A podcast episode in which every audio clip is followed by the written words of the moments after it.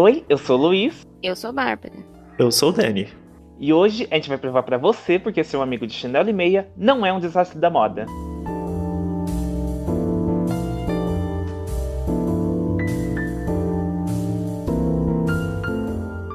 No dicionário de língua portuguesa Priberon, moda é o uso passageiro que regula, de acordo com o gosto do momento, a forma de viver, de se vestir. Ou maneira de vestir, ou modo, costume, vontade. Ou seja, quando a gente fala de moda, está muito atrelado à sociedade. Aquilo que está em voga no momento, que esteja atrelado a, ao vestuário, ao acessório, à maquiagem. Basicamente, todo o aspecto visual e estético da coisa. Acho que um bom sinônimo para moda seria a costume, porque tem a ver com a cultura, com sociedade. Eu não acho que costume é uma boa palavra. Tipo assim, é, no meu olhar de moda, por exemplo, acaba se tornando um costume, mas eu não acho que de princípio ela seja só um costume, sabe? Porque na minha cabeça, na verdade, eu tenho uma defini outra definição de costume. Qual seria a sua definição? É. costume? Deixa eu perguntar pro Google aqui rapidinho. eu acho que tem. Eu, eu, vou falar aqui no campo da especulação. Que tem tanta ligação nesse sentido, porque em francês a palavra costume, que é um falso cognato para o português, costume, pode ser traduzido como fantasia ou como roupa social. Então você está vestindo um costume, você está vestindo um terno, você está vestindo uma fantasia, enfim. Olha que sacada bacana. Pois é, mas é, lembrando, eu não vi etimologia, mas é um falso cognato, inclusive. Pode vir, pode ter essa ligação, apesar, afinal, aliás, afinal a gente está falando da França. Tem a, a, relação, porque na verdade eles, o, os costumes, eles são tipo que regras sociais. E a moda ela acaba se tornando costume, mas eu acho que primeiro vem o costume para depois vir a moda. Tipo, hum. é, as regras sociais vêm antes da moda, não é a moda que dita o costume, eu acho que é o costume que dita a moda. Eu acho que eles estão muito atrelados um ao outro.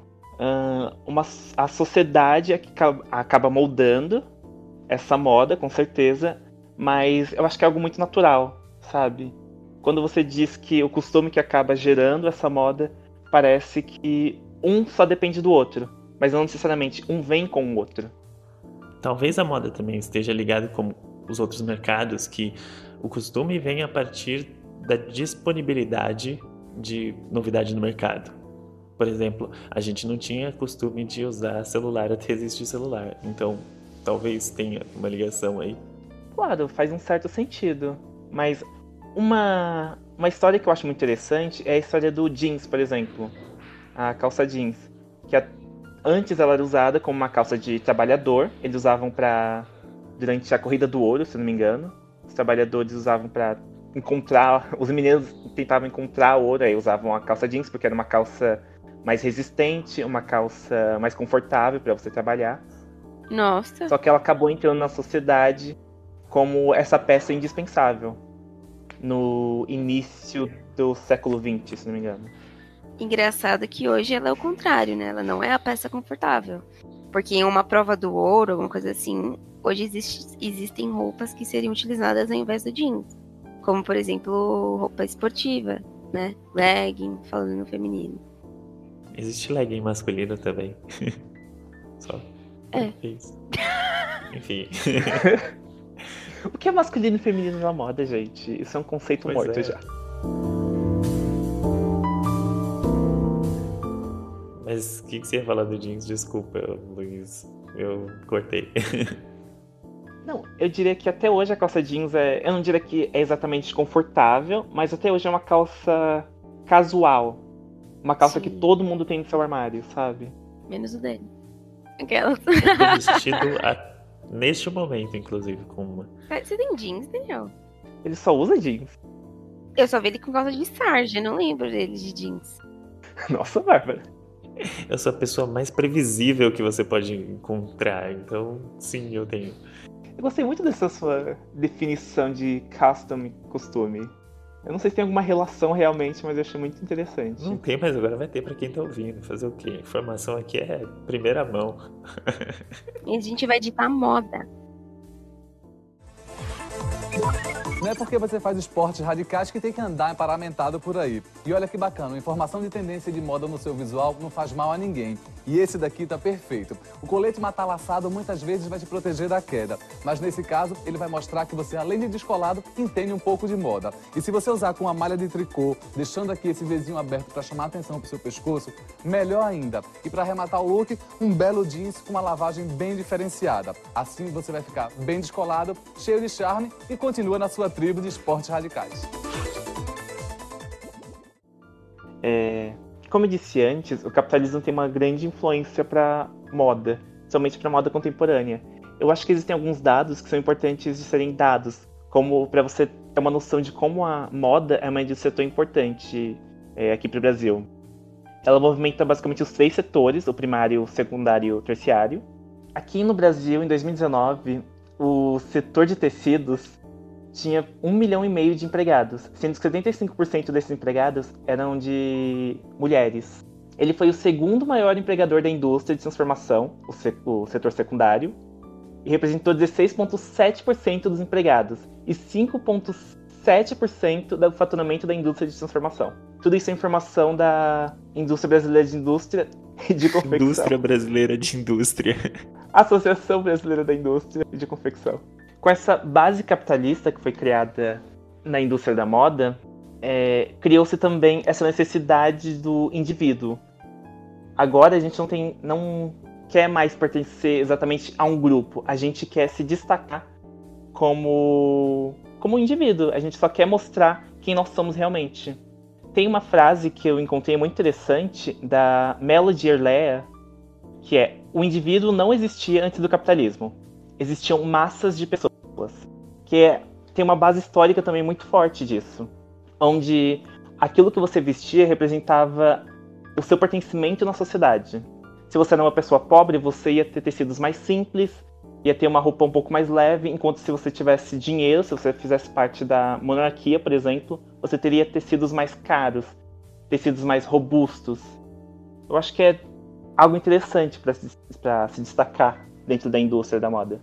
Hoje você tem uma democratização dentro da, dentro da moda, porque você tem a possibilidade de usar coisas que antigamente você talvez não tivesse a possibilidade. Uhum. Eu não digo exatamente de qualidade, mas no sentido de texturas, no sentido de cores, possibilidades. Hoje você tem muito mais possibilidades de usar aquilo que você quer do que uh, há, sei lá, mil, dois mil anos atrás.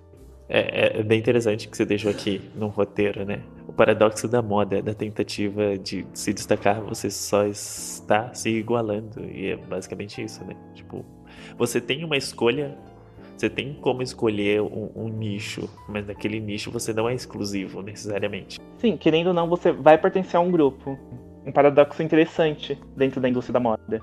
A sua necessidade de ser um indivíduo, de mostrar quem você é, você, se, você acaba pertencendo ainda assim a um grupo. Você acaba pertencendo à massa. Sim, sim. Falando nisso, tipo, hoje em dia, eu acho que a moda não é mais uma coisa natural. Porque, assim, tem muita publicação por causa de influencer e não sei o quê. E aí você acaba gerando uma nova moda é, paga, né? Vocês entenderam o que eu quis dizer? Sim, é possível você manipular bem esse mercado. Mas, de novo, é um mercado. é algo que você espera dentro dele. Mas eu não diria que isso é algo que vem de hoje. É uma ideia bem contemporânea, mas é algo que acontece desde. Eu não vou falar uma época específica. O cinema, por exemplo. Uh, outro fato curioso: os diamantes, por exemplo, eles não servem para nada, realmente. Você tem essa noção, né? Por que as pessoas querem tanto ter um diamante? Porque a indústria de extração a indústria. Mineração? Não sei. A indústria de mineração. Boa. A indústria de mineração americana ela financiou filmes de Hollywood para que eles apresentassem o, as joias como algo glamuroso. E aí acabou tendo esse fascínio pelo, pelas joias, pelo mundo dos sério? diamantes.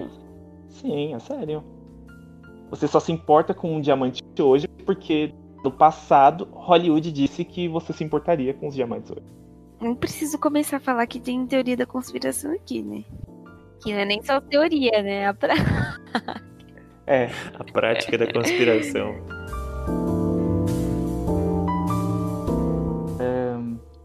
A gente falou muito sobre tentar se destacar, mas ainda assim é importante você definir o seu estilo pessoal. Você saber o que fica bem em você, você saber com que roupas você está confortável e moda é basicamente isso.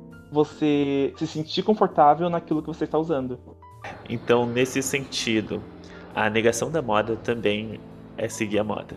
Com certeza, porque aquilo que você está usando no momento foi pensado. Foi pensado por você e foi pensado por pessoas antes de você que disseram que você usaria isso. Uh, tem uma cena muito interessante no filme O Diabo Veste Prada, sabe? Aquele com a Mary Streep, com a Anne Hathaway. Uhum. Uh, onde a Miranda, que é a Mary Streep, ela tá escolhendo alguns acessórios para uma sessão fotográfica. Aí uma assistente ela mostra dois cintos que são bem parecidos para para Miranda. Uhum. E é nesse momento que a Anne Hathaway, a Andrea, ela tava usando um suéter azul velho, ela dá uma risada. E aí a Mary começa o diálogo. Entendo. Você acha que nada aqui tem a ver com você.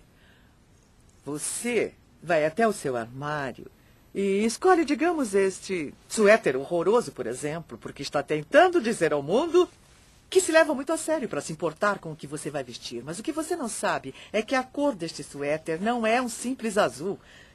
Não é turquesa, não é lápis lazuli, ele é azul celeste.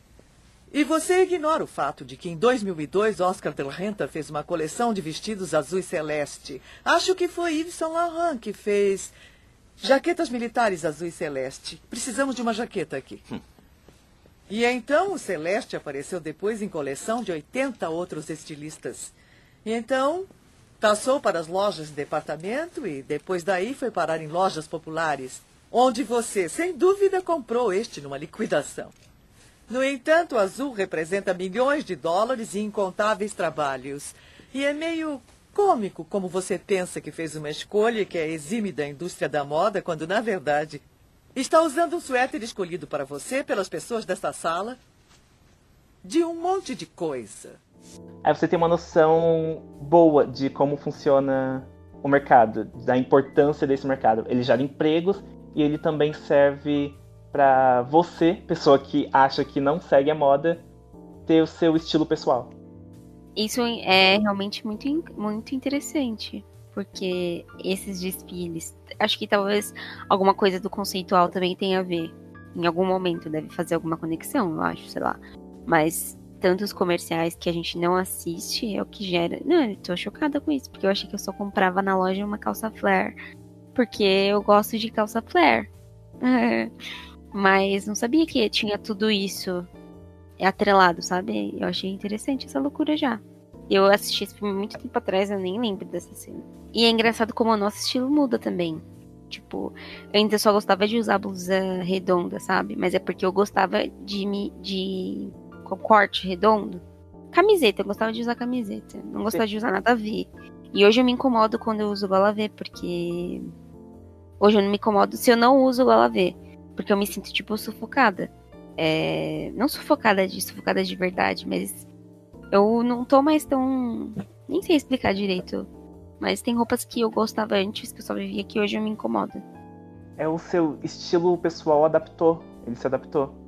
Sim. Ou talvez você tenha descoberto o seu estilo pessoal.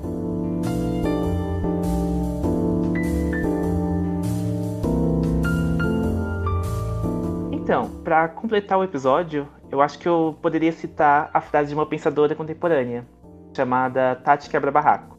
A frase é: Sou feia, mas tô na moda.